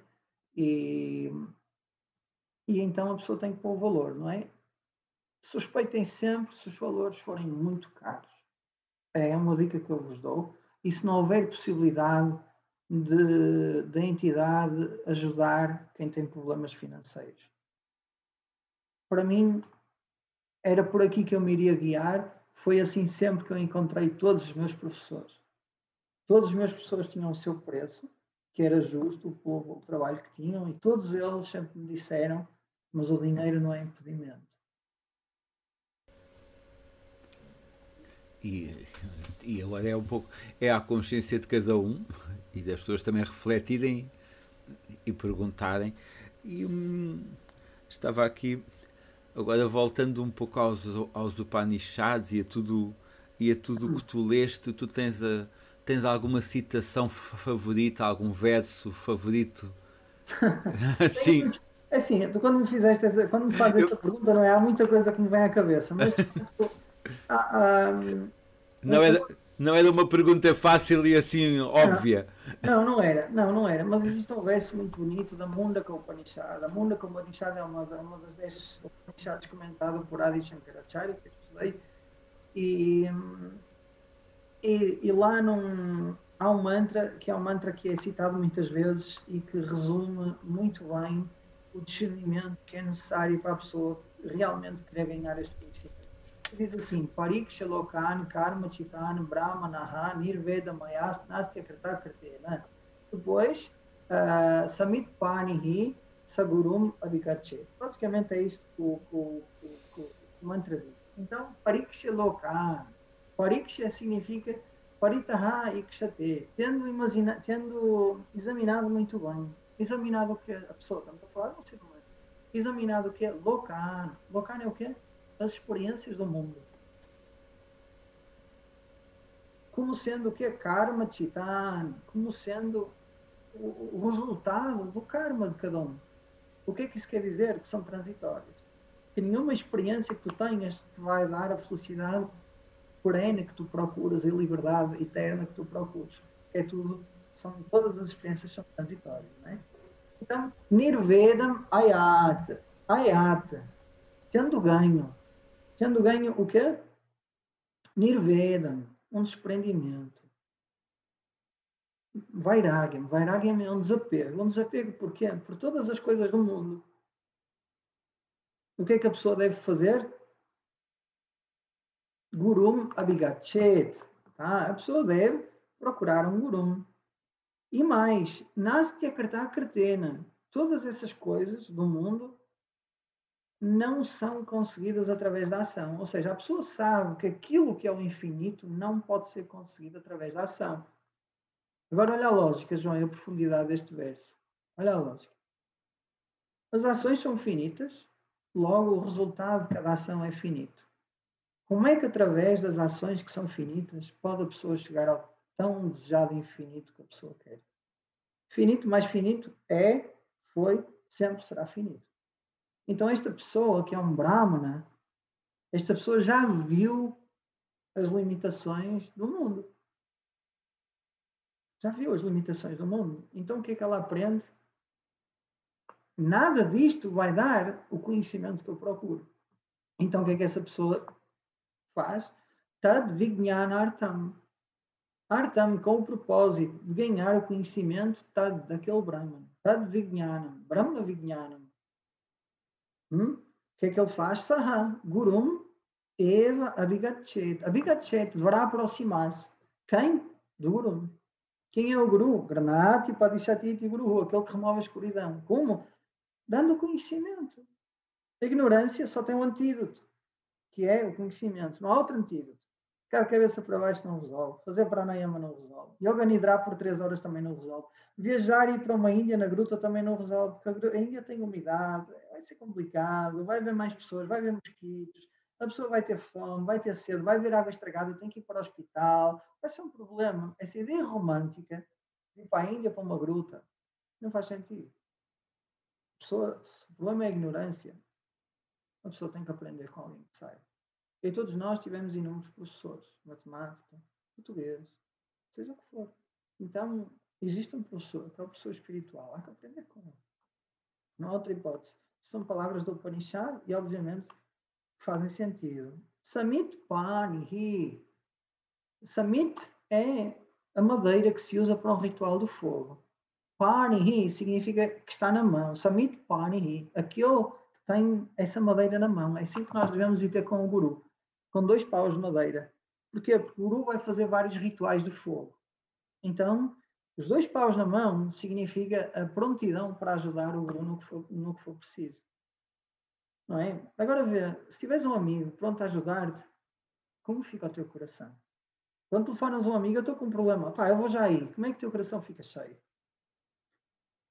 O, o, professor que tem um aluno que esteja pronto a ajudar, como é que vai ficar o coração cheio? Quando ele ensina, qual é a dose de compaixão que sai nas palavras dele? Muito maior.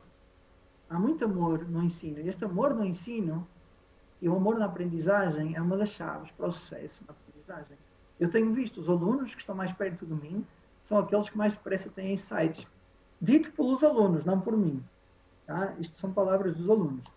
E obviamente eu não estou a dizer isto para me gabar, não. Isto sai de um ponto de, de até vulnerabilidade da minha parte, porque corro o risco de ser, de ser eh, julgado por esta frase, está bem?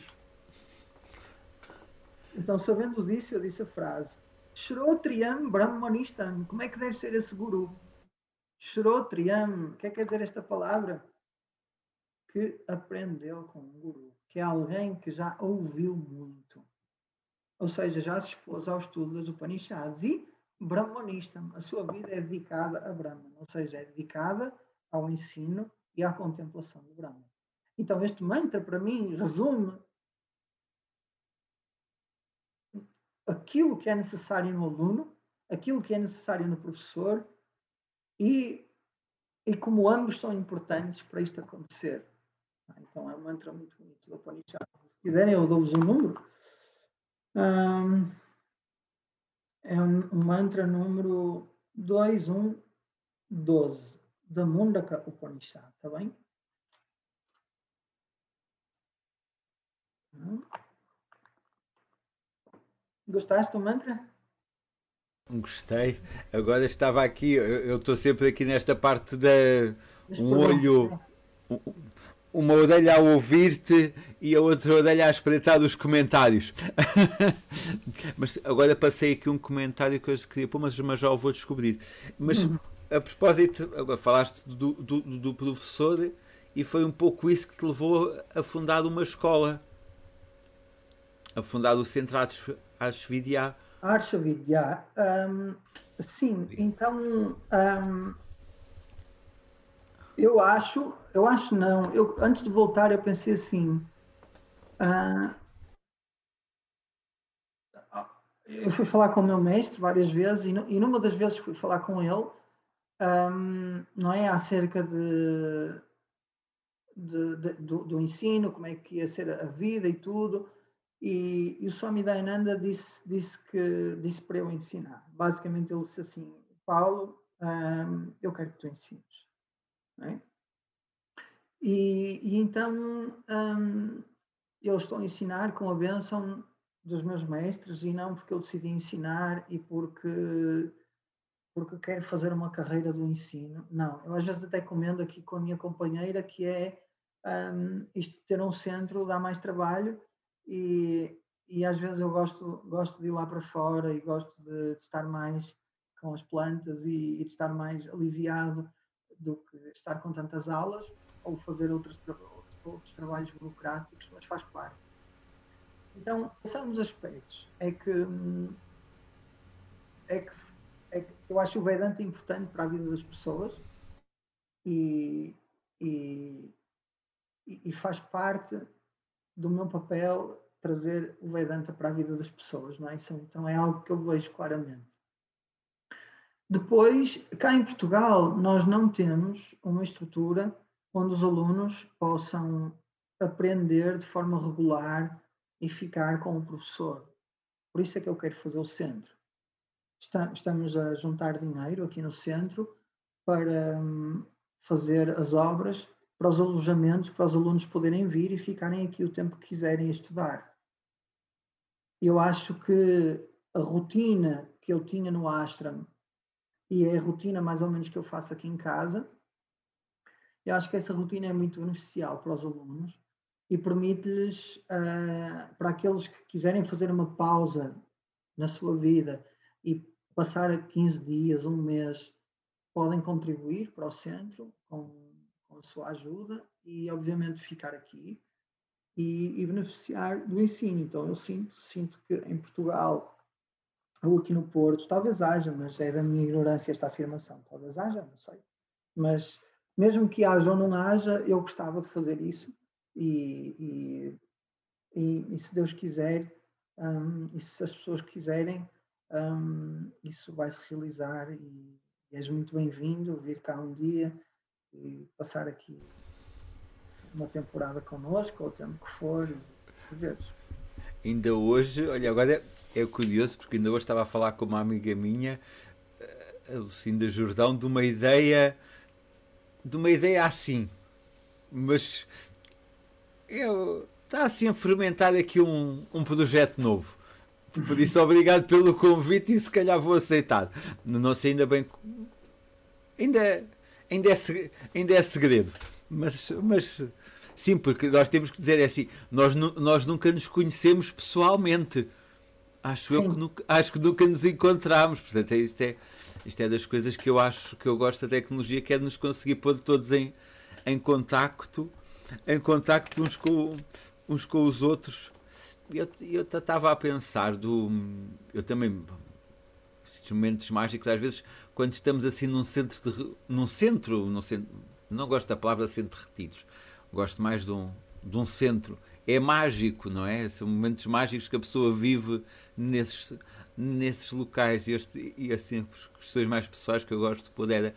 Tu tens assim alguns momentos mágicos da Índia. Isto, isto, isto, isto, é um pouco um clichê, não é? O momento mágico da Índia. Acho que, acho que, acho que há muitos, não é? Hum.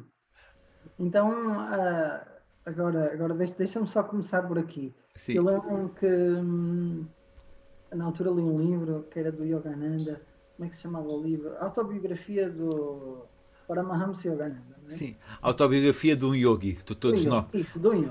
Do yogi, de Paramahamsa Yogananda, não é? E aquele livro um, pronto, relata imensos milagres, imensas experiências místicas. Página sim, página não, lá está uma experiência mística.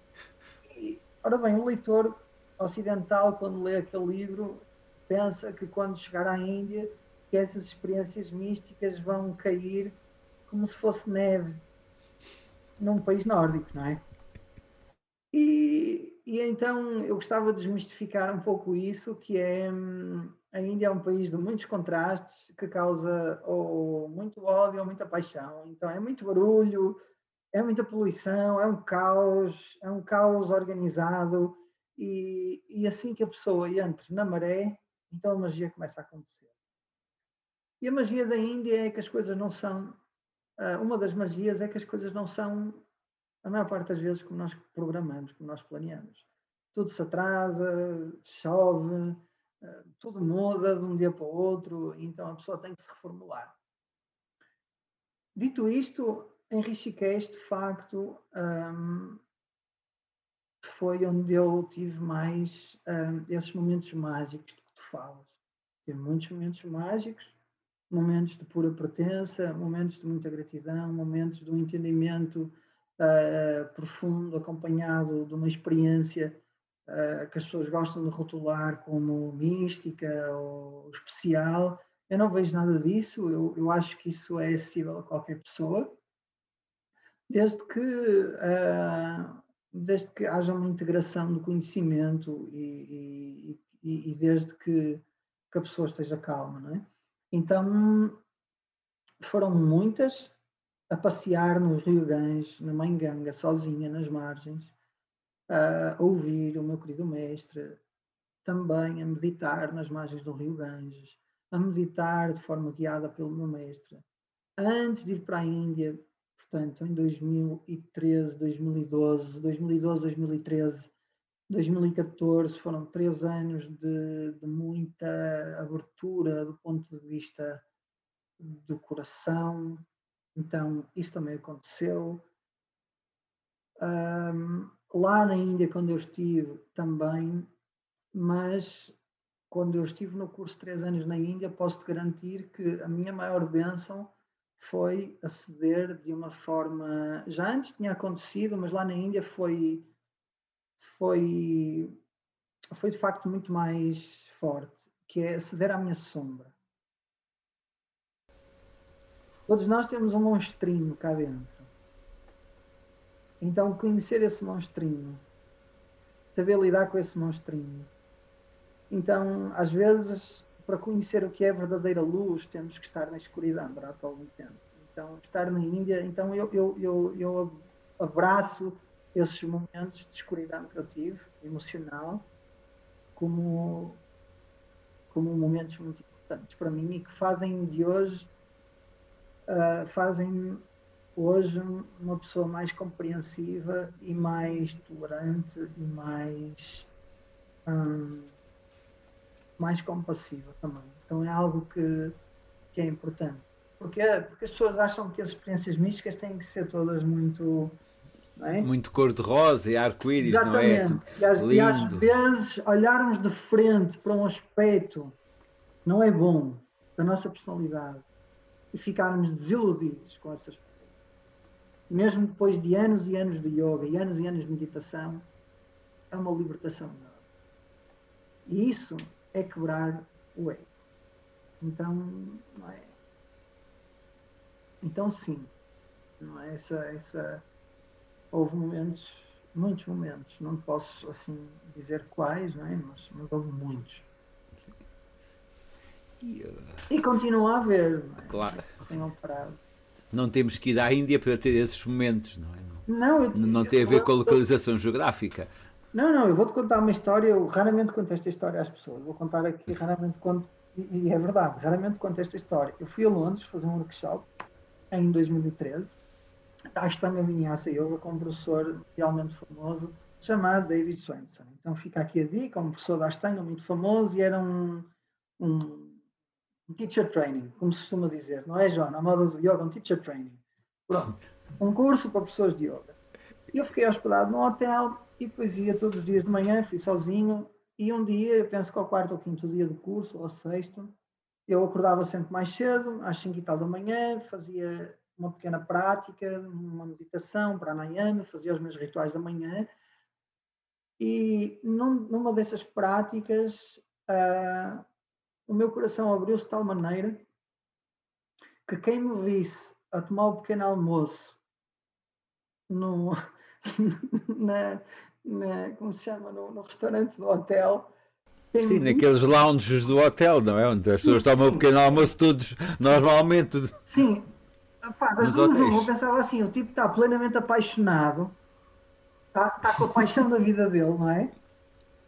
E depois a minha viagem de metro, eu, eu queria abraçar toda a gente.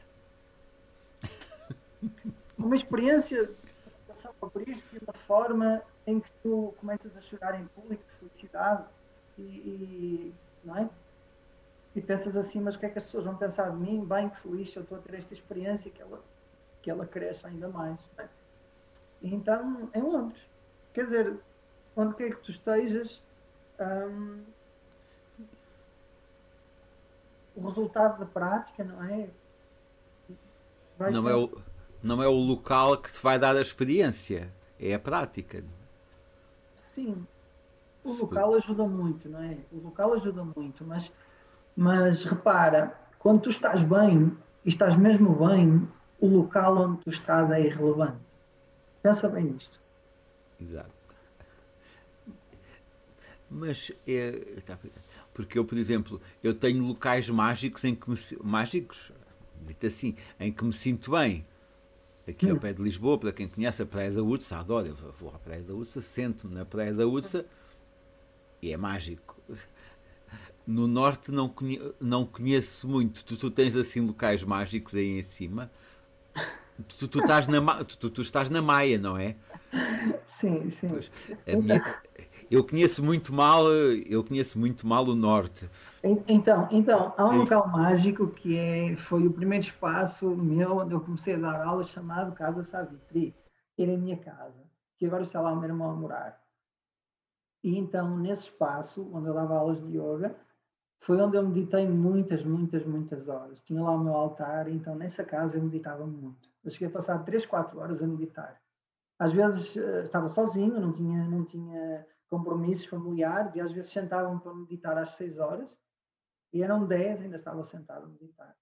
E depois ia passear os meus cães e eram momentos de muita felicidade. Pronto, sozinho, a passear os meus cães, a refletir sobre a vida, sobre o que é este universo, e, esse sentido de pertença. Então, sim, lá nessa Casa Savitri foi.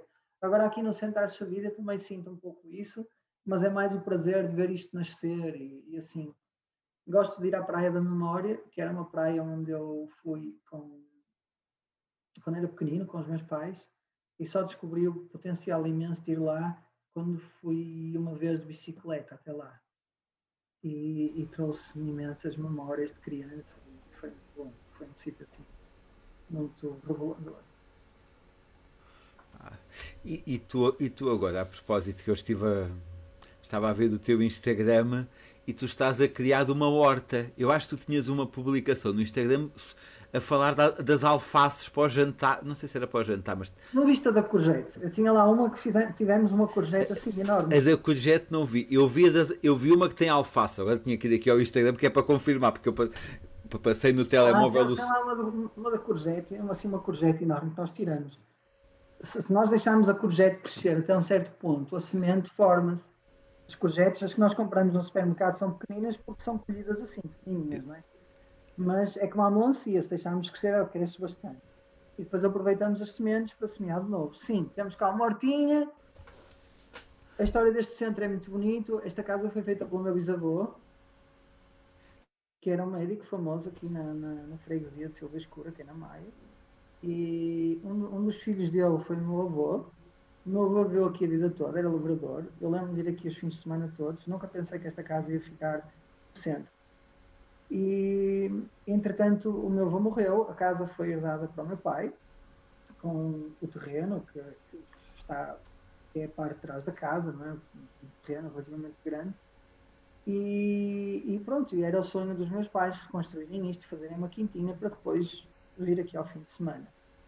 O meu pai, entretanto, adoeceu, sem poder cumprir essa promessa, e hum, eu lembro-me de, de lhe dizer, quando estávamos a fazer, uh, já estávamos no velório, de lhe dizer que, que, que, pronto, que eu, que, eu, que eu iria tomar conta disto. É? Ninguém quisesse, que eu iria tomar conta disto. Não ia reclamar isto como o meu.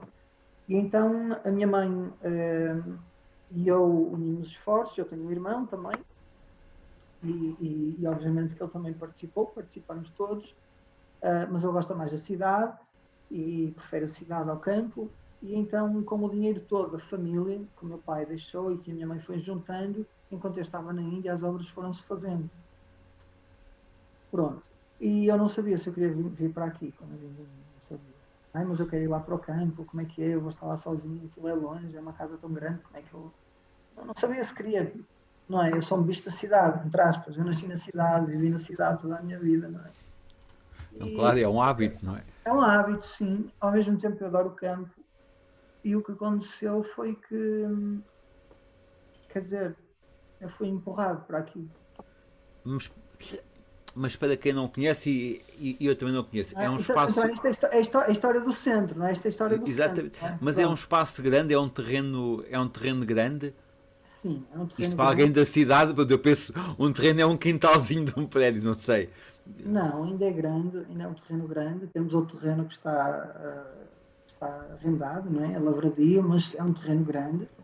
Tem um pomar, plantamos já bastantes árvores para o pomar, tinha umas árvores antigas, tinha, uma, tem duas laranjeiras que já estão velhas, tem dois diospireiros que dão muita fruta, e nós plantamos figueira, macieira, floreiras, então cerejeiras nós plantamos, porque temos parte do quintal, cujo que é, que é ajudada, vamos dizer assim, 80%, 70%, pelo Sr. João, que é o nosso, o nosso grande ajudante, que tem toda a arte da agricultura e que nos vai dando aquelas dicas necessárias uh, para fazer as coisas. E então reconstruímos um poço, pusemos um motor no poço, reconstruí um tanque para podermos ter, já fizemos alguns jardins.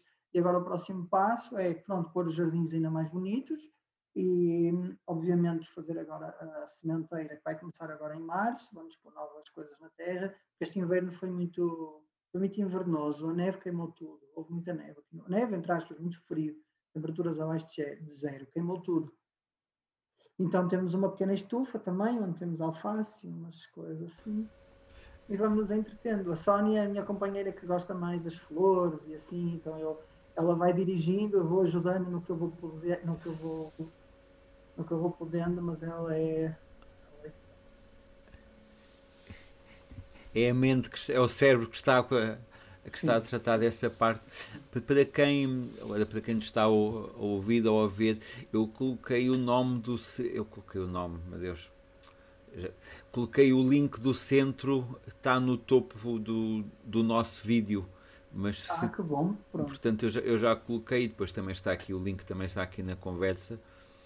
Um, e estava a pensar, e tu agora tens, tens aulas de, de Vedanta e e que mais aí? Quais são as atividades? Então, neste momento temos três cursos que são aulas regulares, são cursos longos.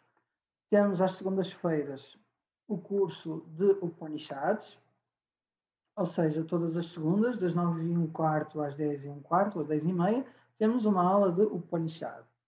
E estamos agora a estudar a Kata Upanishad. E vai demorar mais uns dois, três meses para acabar o quadro. Então, eh, é sim é um estudo profundo. Às quartas-feiras temos a turma de sânscrito também às nove e um quarto da noite.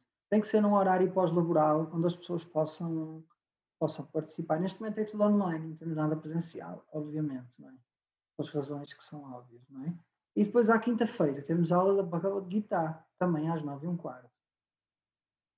Vamos ter agora um curso de Puja, no próximo sábado, dia 6, vem o Shivaratri, dia 11 de março, então vou ensinar as pessoas a fazerem uma puja para Shiva, para as pessoas saberem como, oferecer incenso, tem mantras, tem uma forma específica, tradicional de fazer isso, que é muito bonita e muito interessante de aprender.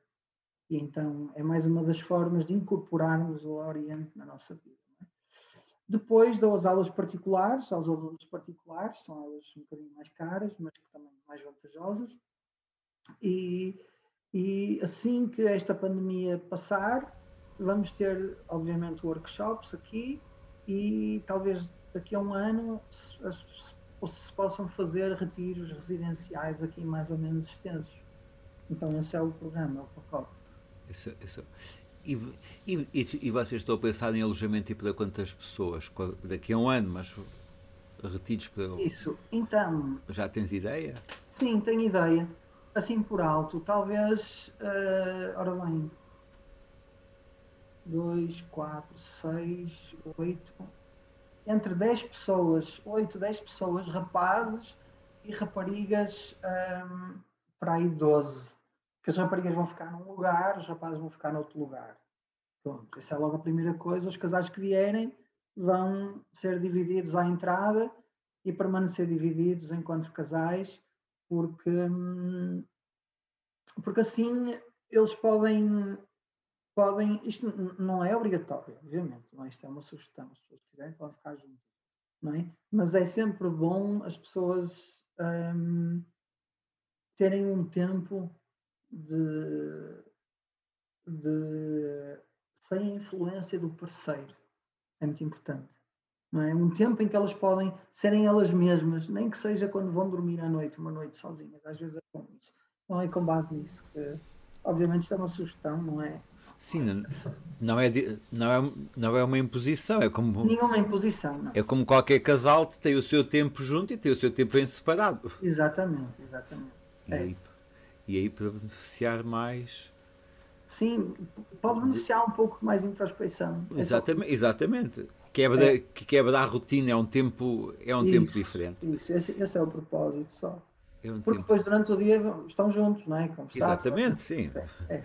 Ah, mas isso tenho que te agradecer mais uma vez. Muito obrigado pelo teu tempo, pela tua disponibilidade. Muito obrigado a todos que nos estiveram a ouvir hoje.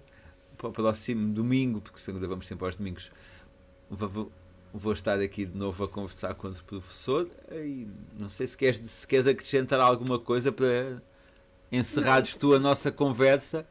Uhum. Então começo por agradecer a todos aqueles que estiveram a ouvir. Muito obrigado pela vossa presença, obrigado também pelas vossas questões.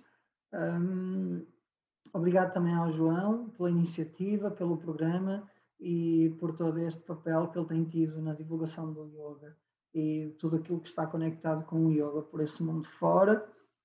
E, e, e desejo a todos uh, uma a continuação de uma travessia mais ou menos suave por esta pandemia e que haja muita saúde para todas as pessoas da vossa família e, e que em breve possamos estar juntos fisicamente. Tá é isso que eu desejo.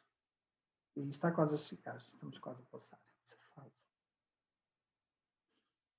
Não é isso. Namastê. Obrigado.